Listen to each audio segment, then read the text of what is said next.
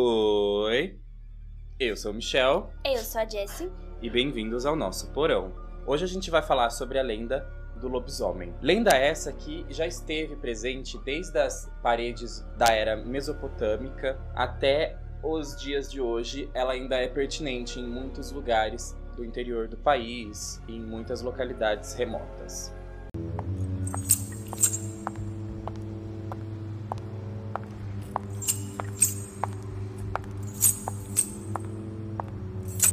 Voltando à era das cavernas, a gente tem um símbolo pintado como um ser, um ser xamânico ou um antigo feiticeiro, onde ele está usando a pele de um animal para fazer um tipo de um ritual.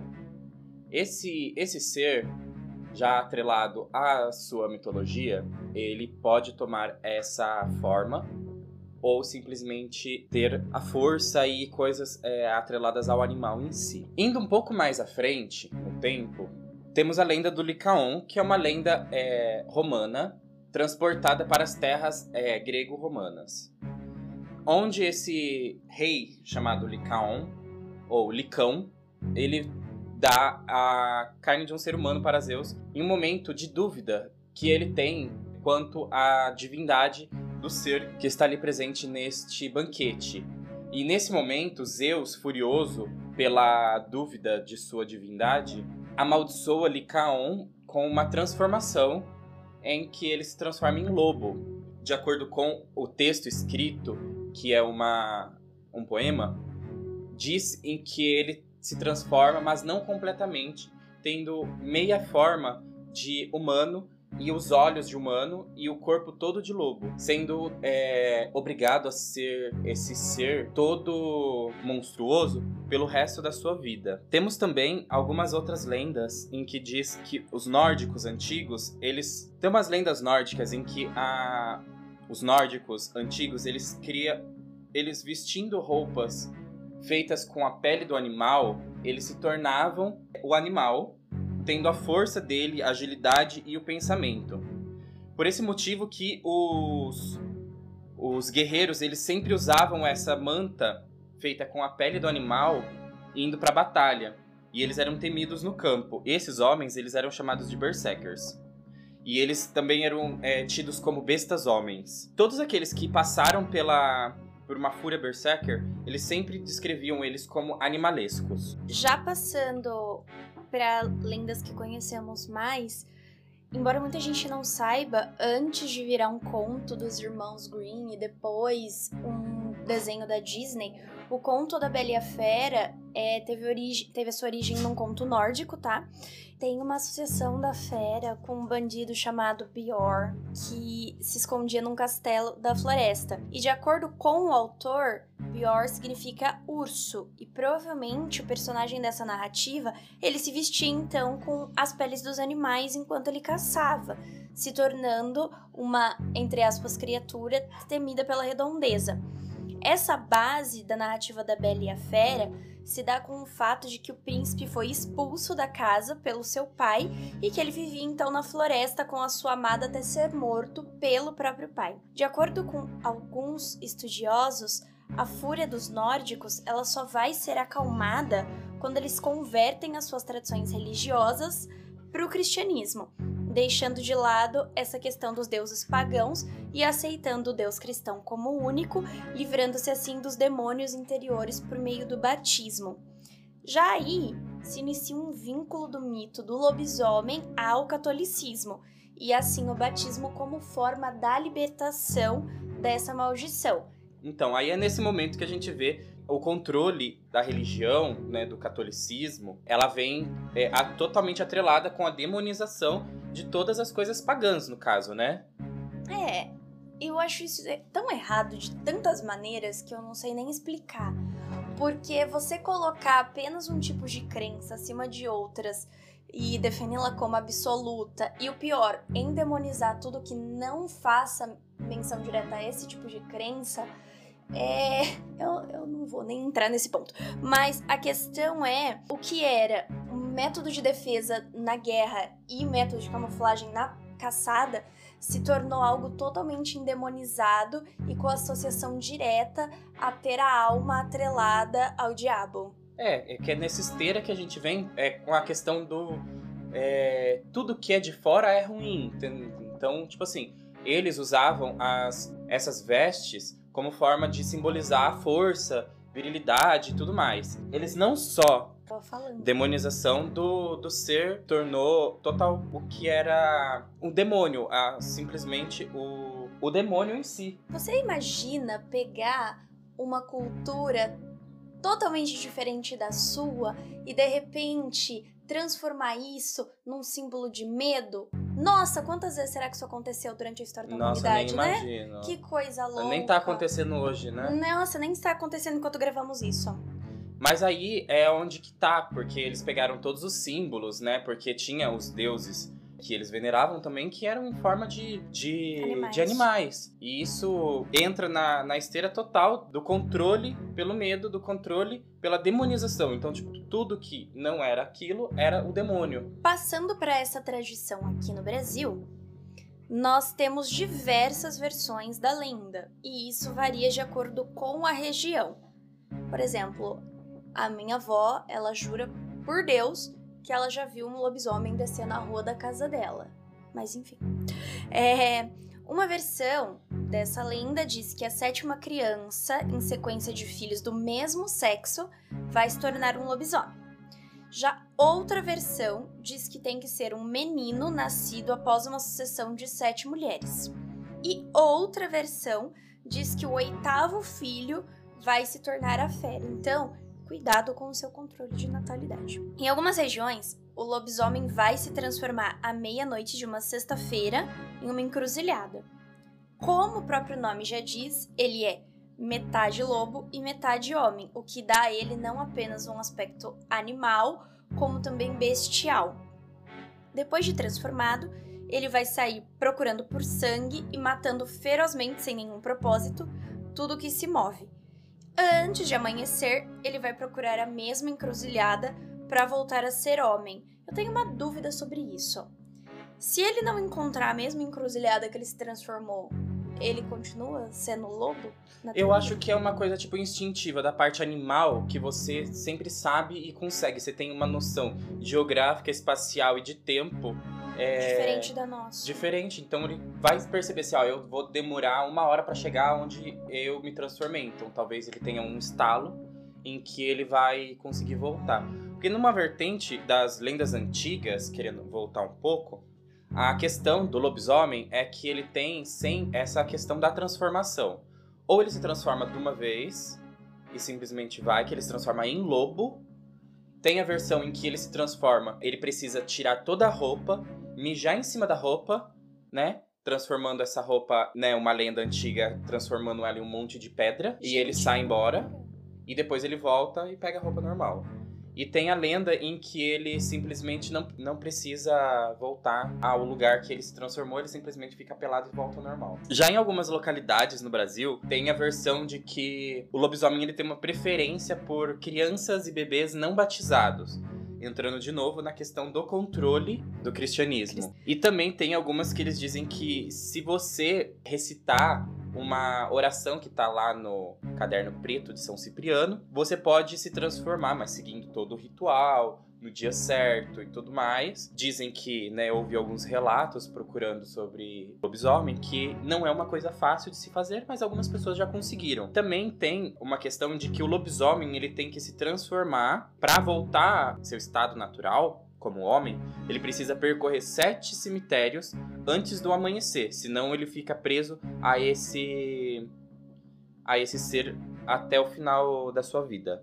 Ainda a questão do folclore brasileiro, há uma cidade no interior de São Paulo em que é, é, dito que ela é a capital do lobisomem. Essa cidade já apareceu na Rede Globo como chamada de matéria no Fantástico e tudo mais. Joanópolis, o nome da cidade. Na, a real é que tem tantas versões sobre a origem e a lenda e a transformação do lobisomem que se a gente fosse falar todas aqui, teriam mais de uma hora de podcast só trazendo a origem. Se você conhece alguma versão diferente das que a gente contou, não deixe de comentar pra gente lá no nosso Instagram, gatopolvo. Para Delomeu, e aqui farei uma citação dita por ele em 1999, portanto, não é por acaso que, na virada dos séculos 15 e 17, 16 e 17, os demonólogos franceses dissertaram abundantemente sobre a licantropia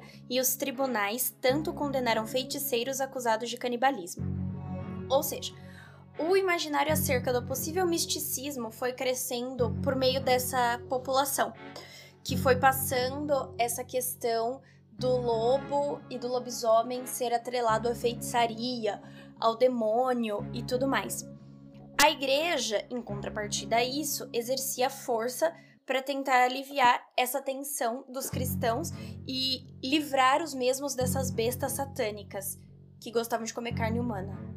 É, porque nessa questão, tudo que não era possível ser explicado, eles endemonizavam. Então, como já existia essa figura sanguinária do lobisomem atrelada à cultura popular, então, quando acontecia vários é, assassinatos, massacres e coisas assim que eles não sabiam explicar, ou até mesmo quando eles encontravam um, um homem que era que, que já era dito como o, o assassino, mas eles não sabiam explicar por que, que ele matou todas aquelas pessoas, ou até mesmo apenas uma ou duas pessoas, eles chamavam essa pessoa de lobisomem. Ele era morto na, no tribunal da Inquisição, sendo chamado de lobisomem para manter o medo, o medo vivo e o poder da Inquisição e o poder da igreja naquele momento, dizendo que o demônio era real. E o demônio real era um homem ali na tua frente.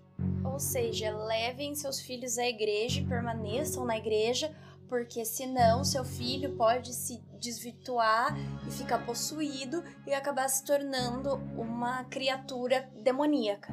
É importante falar que, embora a medicina já existisse nessa época com certos avanços para a era em que estamos comentando, a psiquiatria ainda estava dando seus primeiros passos. Então, a questão da doença mental era quase sempre associada a algo que envolvia o diabo a pessoa não poderia ter um distúrbio ou um desvio de caráter, e sim estar possuída por alguma criatura que não era de Deus. Indo para esse lado já da questão psiquiátrica e clínica, a gente tem a questão do que seria o biológico. Na questão biológica, a gente tem uma doença chamada hipertricose, que alguns já devem ter visto alguma coisa assim, como mulheres barbadas, que ela tem um tipo de hipertricose que faz ela ter barba. E existem casos de famílias inteiras que têm hipertricose e elas têm o pelo no corpo inteiro. O pelo que vai da cabeça aos pés e faz ela parecer, ela tem um aspecto um pouco mais animalesco, um, um aspecto de lobisomem. Tanto que um tempo atrás, é, sei lá, uns 10, 15 anos atrás. Um tempo atrás, 15 anos atrás. Exatamente.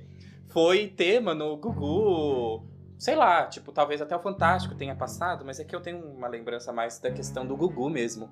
Entrevistando uma família, que era chamada Família Lobo, que eles tinham a família toda, o pessoal tinha o pelo todo no corpo inteiro. Sim, se você procurar no YouTube revirando aí, você vai encontrar a matéria para assistir. E no aspecto psicológico, a gente tem a licantropia clínica, que é onde a pessoa acredita que ela ou é um lobisomem ou é um lobo, e isso é diagnosticado. É dito que é uma variante de um quadro psicose ou esquizofrenia. esquizofrenia. E tem ainda a doença, eu não vou lembrar o nome, se tu lembrar você fala, que a pessoa acredita que outra pessoa pode ser ela começa a acreditar, o que também é uma certa psicose ou esquizofrenia, mas ela começa a acreditar que uma ou mais pessoas podem ser ou lobos ou lobisomens. Mas eu não me lembro o, o nome. Você lembra? Que eu não lembro. Ah, talvez é um tipo de histeria. Agora eu não tô lembrado é. também, não. Agora, vou, vindo para o lado cinematográfico, a gente pode começar citando um filme que diz sobre uma pessoa que tem hipertricose. Que seria o filme é, A Pele, com a Nicole Kidman de 2006 que retrata uma história real né, de uma fotógrafa dos anos 40, se eu não me engano, ou 50, em que é, muda pro apartamento de cima da casa de onde que ela mora, né? Que ela mora no, no, num prédio. Muda para pro apartamento de cima um homem que tem uma hipertricose. O filme é só para ilustrar mesmo é a questão do da hipertricose, que é o pelo é, cobrindo o corpo todo. Porque o, o filme ele é um filme melancólico de drama, autobiográfico, né? Biográfico dessa fotógrafa. É um filme interessante para ser assistido, tem uma fotografia e uma cinematografia boa. Whoever is bitten by a werewolf and lives becomes a werewolf himself. Indo para os lados clássicos do lobisomem, temos o lobisomem de 1935, que é o lobisomem de Londres. Contando a história de um botânico que vai procurar uma flor rara no Tibete que aparentemente só floresce com a luz da lua, e ele quer transformar isso num experimento, tentando fazer com que essa flor lá em Londres é, desabroche com uma luz artificial que ele está testando. Lá ele acaba sendo infectado por um lobisomem e na sua volta por Londres acaba descobrindo que ele vai se transformar, inclusive com a luz artificial que ele está utilizando para tentar desabrochar essa flor. O que é mais misterioso nesse filme é que tem um outro homem que chega até Londres e afirma ter conhecido ele na expedição do Tibete em que ele foi buscar essa flor, só que ele não se lembra desse homem. Então, depois acabamos descobrindo que essa flor seria uma cura temporária, entre aspas, porque ao se utilizar de um botão dessa flor durante a lua cheia você não se transforma em lobisomem e que esse homem tá atrás dele porque o infectou e também sabe que ele tem essa planta. É interessante pensar que essa questão da planta que vai fazer o antídoto temporário remete muito à poção que faz com que o Lupin ele não se transforme em lobisomem. Que na verdade ele não se transforma em lobisomem, né? Ele é, amansa o, fera a fera, né? É engraçado pensar nisso também, porque o nome do, do personagem, que é Remo Lupin, é, faz menção a, aos criadores, né, de Rômulo e Remo de Roma. Sim. Que tá atrelado a essa, essa ideia do... Do lobo. Do lobo, né, porque na versão da lenda, o, o Rômulo e o Remo, eles foram deixados para morrer na, no rio Aí quando ele chega do outro lado, né, a, a cestinha para, aí essa loba encontra eles e amamenta até que os fazendeiros os encontrem eles. É, já passa. Inclusive, é válido mencionar que apesar de ser um filme muito antigo e com. em branco e preto, ele tem. Pra, pra época, já que não haviam efeitos especiais e tudo mais, ele tem toda uma questão da transformação muito bem feita, eu acho, assim, para as tecnologias que haviam na época, para o crescimento do pelo, para o crescimento da mão e tudo mais. É um filme. Não é o melhor que eu, que eu assisti, na minha mísera opinião, porque nós ainda vamos falar do melhor filme que nós assistimos. É muito válido que você veja se você está interessado nos clássicos do cinema. Sim, ele tem aquela transição, como ela falou, ela tem uma transição é, muito boa por conta dessa sequência de imagens que eles usam. E a figura dele eu achei que foi muito icônica, porque ela é lembrada até hoje. Junto com a. com a. com o filme que, vai, que a gente vai falar agora em sequência, a figura do lobisomem que ficou marcada na, no, nos tempos, né? É aquela figura do lobisomem com um, um pelo na, na testa, em formato de, de ponta, e esse, essa caracterização é muito boa. Não, eu achei excelente. Inclusive, muito melhor do que de vários filmes que vieram muito à frente é, do seu tempo. Muito à frente desse primeiro filme. O segundo filme, que é o de 41, que é o filme do lobisomem, mesmo chamado O Lobisomem, ele tem uma história que eu diria é um pouco mais confusa. É meio fraca. É, olha, dizer no mínimo fraca. Assim, esse filme basicamente inventou a transição do TikTok que as blogueiras usam hoje em dia para passar make, porque foi usada uma técnica semelhante na transformação dele em lobo. Mas o enredo em si, ele é todo atrelado à história de ela associa a transformação do protagonista em lobisomem a partir da chegada de alguns de uma caravana de ciganos na cidade que traz consigo uma pessoa infectada e que daí começa a, a trazer o caos para civilização em que eles vivem. E tem toda uma. A história é confusa, eu não sei se eu vou conseguir explicar, mas assim, tem uma bengala em forma de lobo ah. que carrega uma tradição, tem. Ai, É assim, assim.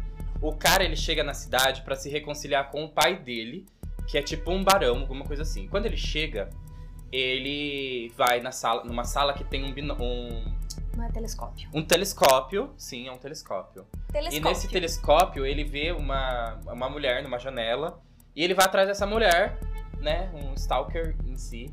Ele vai atrás dessa mulher e ele descobre que é aonde que ela tá, né? Que é a, a casa dela é em cima e embaixo é um antiquário. E nesse antiquário ele começa a falar bagulho lá e a mulher acha estranho, só que daí, para ele não sair por, por baixo, ele fala que ele vai comprar um negócio. Aí ele olha a bengala e pega uma bengala, literalmente, com a figura de um lobo, que toda a parte da do pega dele, do apoio, é feita de prata com formato de, de, de cabeça de lobo. E nele tem uma cruz. Uma cruz. Tem uma, uma pentagra, um pentagrama com a cabeça de lobo no meio. It shows the wolf in the pentagram, the sign of the werewolf. Werewolf? What's that? Well, that's a human being who at certain times of the year changes into a wolf. You mean runs around on all fours and bites and snaps and bays at the moon? Oh, even worse than that sometimes. E esse, essa bengala é importante porque quando ele vai fazer a leitura da mão de uma menina, que é amiga dele, na, na caravana dos na caravana ciganos. dos ciganos, é, acontece que toda vez em que aparece esse símbolo da, do pentagrama com um lobo na mão de uma pessoa, que só quem consegue ver é o lobisomem, que é não transformado consegue ver, e essa vai ser a sua próxima vítima. Ela é atacada e ele usa a bengala para bater no, no lobisomem e mata o lobisomem com a bengala de prata. E é aí que surge a lenda de que a prata mata o lobisomem. A partir desse filme, que tem é, esse elemento da prata e o elemento do pentagrama, que vai aparecer mais para frente em outras produções, em outras literaturas também. Filme esse que ganhou um remake em 2010, é, contando exatamente a mesma história, porém acrescentando alguns outros elementos que a gente já citou, em que essa questão psiquiátrica entra, entra à tona, porque o ator, né, que interpreta o homem que recebe a maldição do lobisomem é tido como louco e inclusive passa um tempo internado num sanatório recebendo aquelas técnicas de cura bem torturantes que nós já conhecemos. Estamos aqui essa noite para ilustrar de forma conclusiva que os medos do Sr. Talbot são totalmente irracionais. Portanto, vamos permanecer nesta sala juntos e quando o Sr. Talbot vir que a lua cheia não o afeta de forma alguma, que ele vai continuar sendo um ser humano perfeitamente normal, ele vai dar o primeiro passo na sua longa caminhada para sua recuperação mental. Bom, todos nós temos conhecimento de que o Sr. Talbot aqui presente sofreu experiências pessoais bastante traumáticas. Ele testemunhou sua mãe se automutilando. Sua mente de criança, incapaz de aceitar, criou uma realidade fantasiosa, onde o seu próprio pai é o culpado. Onde seu próprio pai é, literalmente, um monstro. Mas. Seu pai não é um lobisomem. Você não foi mordido por um lobisomem. Você não vai se transformar em um lobisomem. É, esse remake em si, ele ele desvirtuou bastante a questão da história, né? É, a única coisa do plot em que eles é, se mantêm é a volta da a volta para casa do personagem, o reencontro com o pai, mas fora isso, e a caravana cigana. E a bengala. E a bengala, que tem um elemento a mais, que é que a bengala se transforma em uma espada, né, uma espadinha pequena ou um punhal, mas que não é tão relevante para a questão do, do filme, essa bengala e nem esse essa esse punhal, porque ela não é usada é, durante o desenvolvimento como elemento, diferente do, do filme. De 41. É, o filme original. Porque essa bengala no filme original, ela é usada pelo próprio pai no perso do personagem principal, né, para matar o lobisomem, que depois que ele mata se transforma no filho dele. Ou seja, o ciclo termina a partir do momento em que essa bengala mata o primeiro lobisomem e o, e é usada contra ele mesmo, matando ele. É estranho pensar que a bengala não é utilizada no remake, porque assim, primeiro que a forma como a bengala chega na mão do protagonista, que é o, o Lawrence Talbot, é muito confusa. Porque a gente não entende, na real, se ele já tava com ela ou se alguém deixou ela lá pra ele, mas enfim.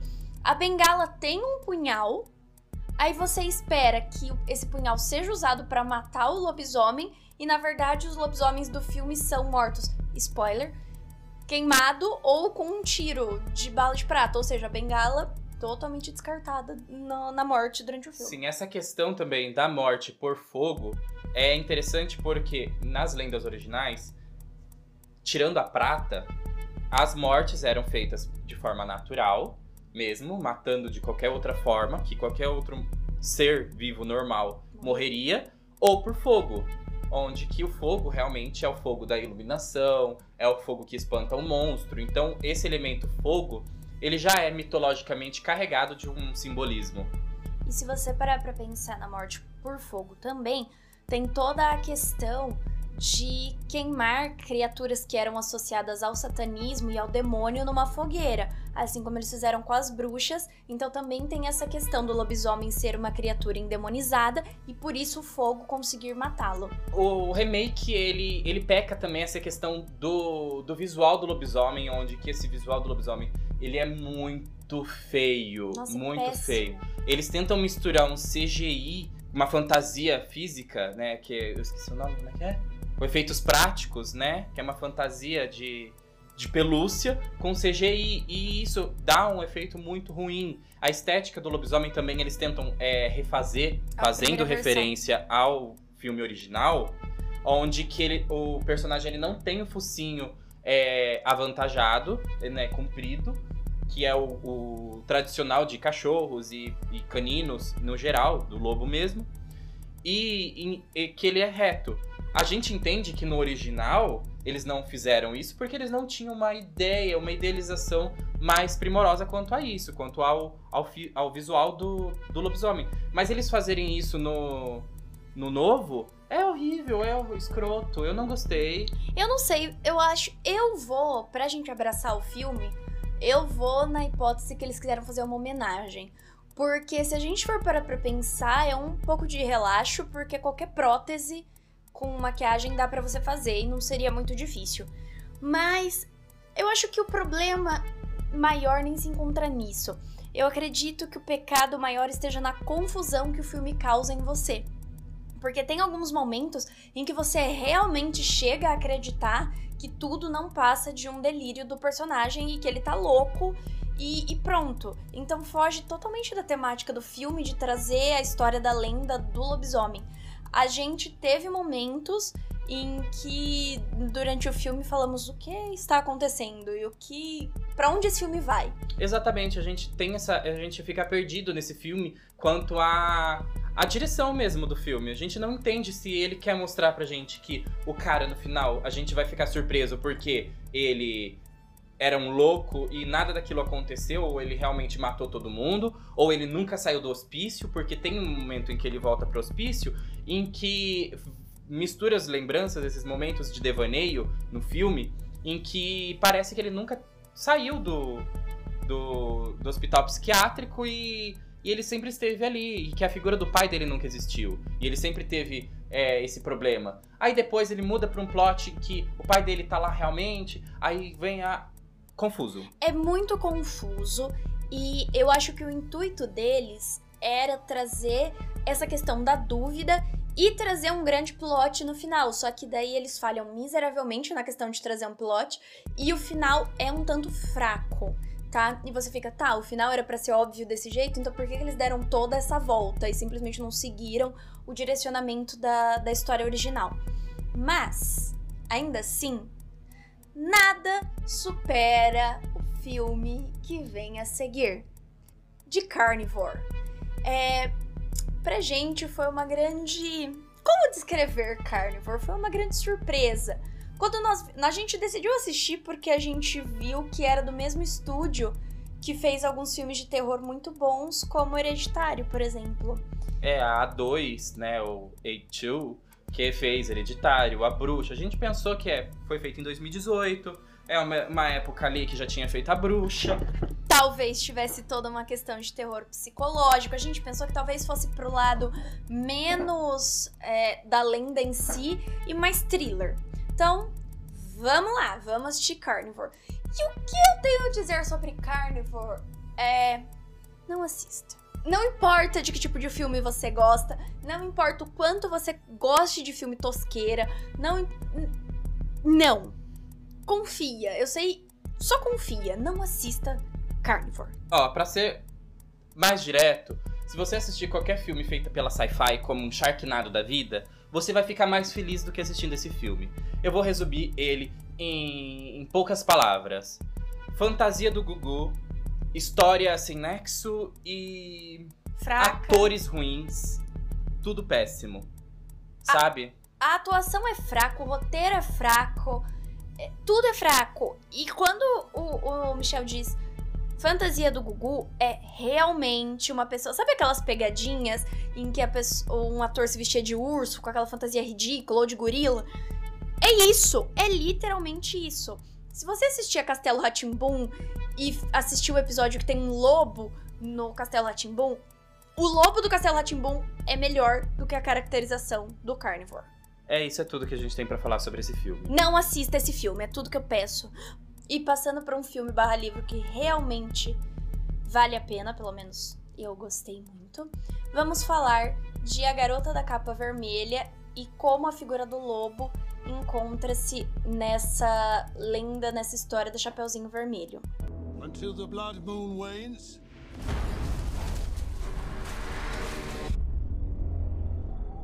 Will never truly be safe. Wolf. It killed again. We're all in danger. Come away with me. It's time to ask for help. In daytime, the werewolf returns to its human form.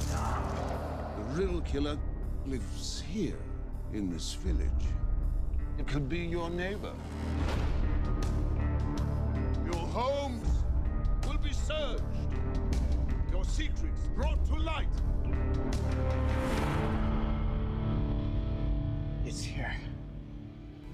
O conto original, ele vem pra fazer uma limpeza, digamos assim, uma é, questão de conduta, sabe?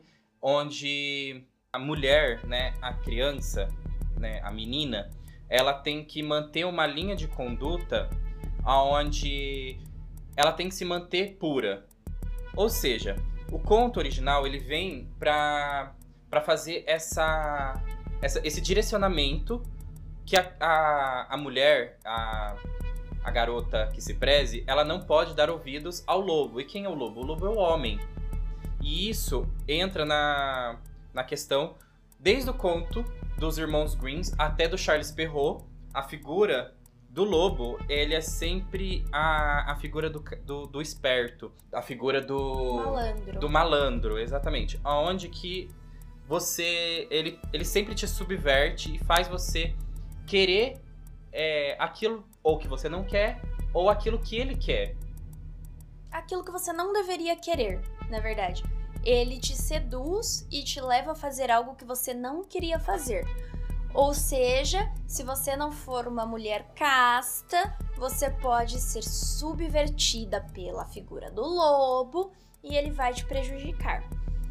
Isso é retratado, é, é de certa forma esquecida nas outras adaptações da história Chapeuzinho Vermelho e Lobo em si. Se torna muito mais a coisa literal da menina versus a criatura, o animal lobo, do que a metáfora originária.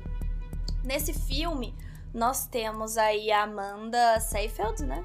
E ela faz uma protagonista muito boa. E daí tem toda a questão. Eles começam a trazer à tona a questão da figura Chapeuzinho Vermelho se apaixonar pela criatura do lobo.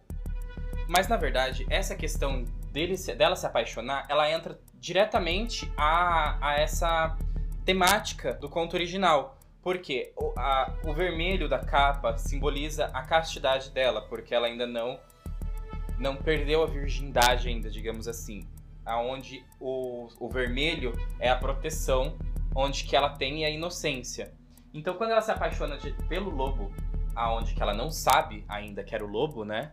Ela não sabe. Ela tá sendo ludibriada, porque o lobo não mostrou a verdadeira face. E ela ainda está na inocência. A partir de agora eu vou dar alguns spoilers, tá? Desse filme, então já sabe.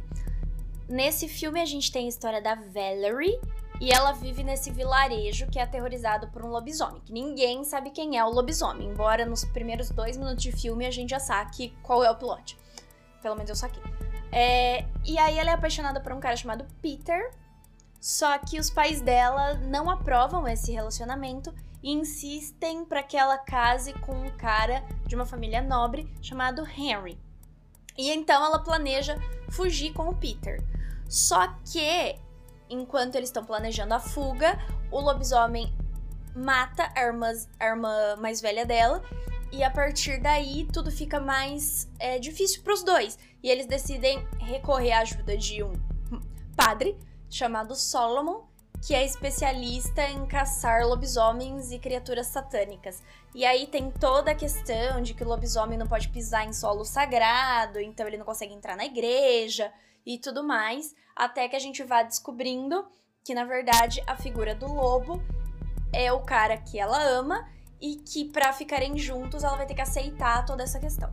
Outra adaptação que vale a pena mencionar, o Lobisomem, é o Lobisomem Americano em Londres. Que esse filme, ele, ele ganhou o Saturn, o prêmio Saturn de, de melhor filme, por conta da questão da transformação do lobisomem. A representação da cena da transformação foi uma das mais completas e mais bem avaliadas, digamos assim, por conta dos efeitos práticos que foi usado. Que, embora seja dos anos 80, é muito melhor que Carnivore, só queria dizer isso. A transformação dele é completa. Começa aos poucos por frames é, em campo aberto, umas visões mais abertas. Primeiro a gente vê a mão dele se transformando, alongando e ficando peluda. E a gente vê claramente como isso é doloroso, a, a transformação do lobisomem, do homem em lobo, né? Do homem em fera a gente vê em cada um dos momentos a gente vê uma cena diferente. A gente vê a mão primeiro, depois a gente vê os pés se transformando. Tem um momento em que ele se joga no chão de tanta dor por conta da transformação, essa primeira transformação dele, e ele a gente vê o, o corpo dele se alongando. A gente vê as costas dele ficando com ossos avantajados e, e, e se mexendo. É uma cena muito complexa e muito completa. Não, é uma cena muito boa, de fato. Inclusive, todas as transformações de homem para lobisomem ao longo da, da cinematografia que a gente citou são todas mostradas de forma dolorosa e completa, tirando Carnivore, esquece Carnivore. Todas elas dão a entender que as primeiras transformações são as mais complicadas, porque a parte homem está se adaptando à parte fera e que depois de um tempo já é feito com mais facilidade, porque no remake de 2010, em que nós temos duas figuras de lobisomem, o que já é lobisomem há muito mais tempo se transforma com uma facilidade e um controle muito maior do que o que está começando nessa vida, nessa maldição. E esse personagem, que é mais velho nessa adaptação, ele também abraçou o seu lado fera naquele momento em que a gente vê essa transformação. CGI é péssimo, só pra avisar também. Acho que tá errado, hein? Eu não faço ideia. Talvez o pentagrama fosse pra alguma coisa sobrenatural. Ah, eu sei. E tiveram vergonha de falar disso porque pareceriam bobos. Ninguém o chamou aqui. Ninguém pediu pra virem. Você devia ter descontado. Eu? Ficou louca? O que acha que eles diriam? Diriam que somos loucos. Ouçam. Vocês ouviram?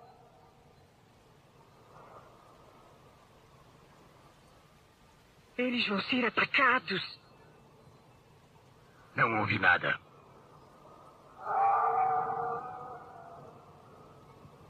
Nem eu. Que é? Pra onde vamos? Eu não sei, mas eu digo quando chegar lá. É, mas... Você me assustou, seu idiota. Vai, me ajuda a levantar.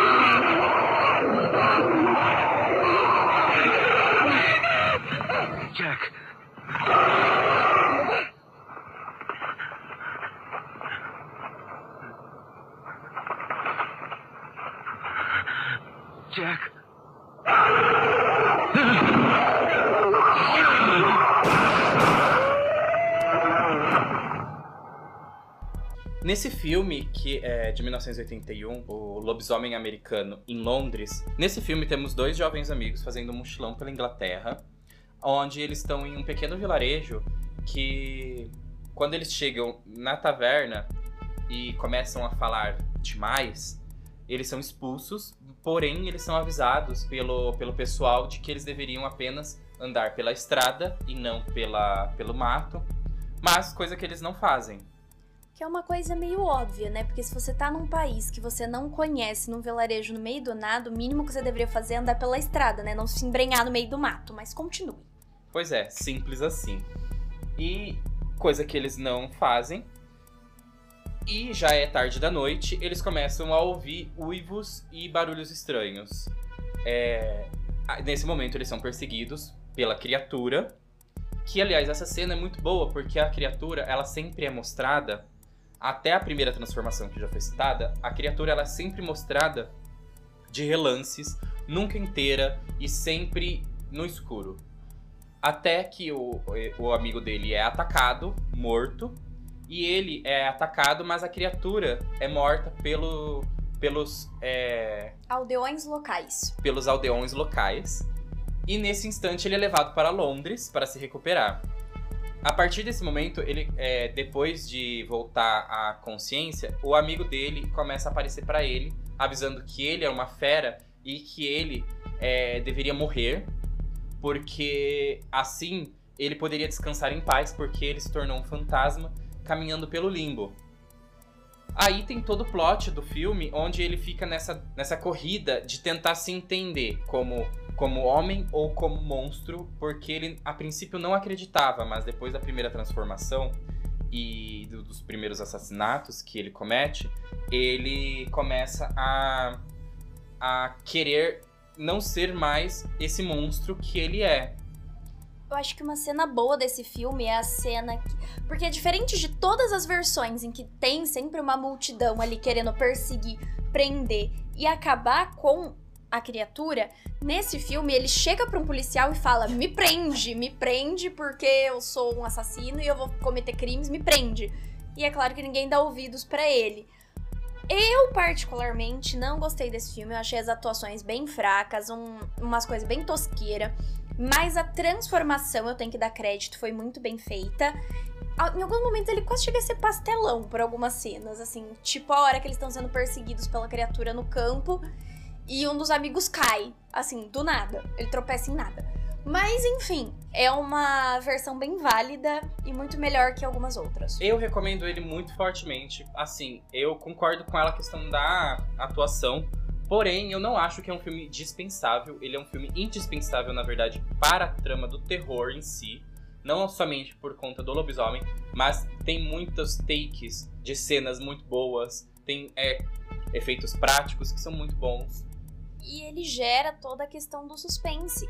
Porque a gente tem que levar em conta, assim, embora seja um filme que eu não gostei particularmente, a gente tem que levar em conta que na época essa questão do suspense que o Michel citou, da criatura ser revelada aos poucos, de ter só pequenas cenas da criatura sendo mostrada no escuro, isso gerava no público grande excitação. Então, isso pra época é muito legal, muito revolucionário.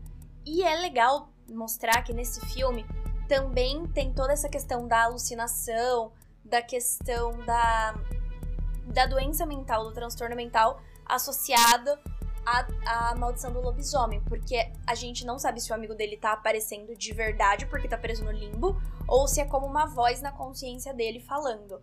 Até porque depois aparecem outras pessoas que ele matou, né? Nessa. É como se fosse a consciência dele tentando dizer para ele que ele tá se transformando. Apesar daquilo a gente saber que é real, essa questão da dualidade monstro e humano, a questão humana sempre fala para ele que ele é um monstro e ele deveria se matar. Então essa questão do pensamento é, da doença mental, ela é muito trabalhada não só na questão do lobisomem, mas sempre na questão do monstro em si, em que o, o humano e o e o humano e monstro sempre está em conflito. E é bom entender que é, a gente pode observar em todos esses filmes de lobisomem que a questão é, no final sempre é trágica, porque o monstro sempre vai ser morto no final. O monstro sempre vai ser vencido pelo bom, digamos assim, entre aspas, sempre vai ser vencido pelo homem. Apesar do, do monstro e do, da, do, do monstro, da criatura, né, morrer, a humanidade está vencendo, digamos assim. Sempre todos esses filmes são trágicos.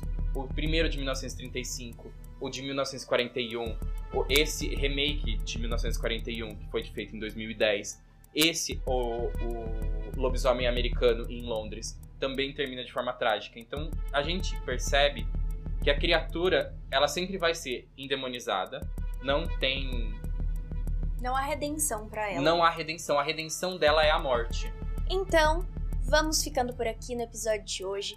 Se você gostou, não esqueça de seguir o Gato Polvo aqui nos serviços de streaming e também no nosso Instagram, @gatopolvo, de compartilhar com os seus amigos, de comentar lá no nosso Instagram o que você tem achado dos episódios. E ficamos por aqui. Um beijo e até a próxima. Tchau!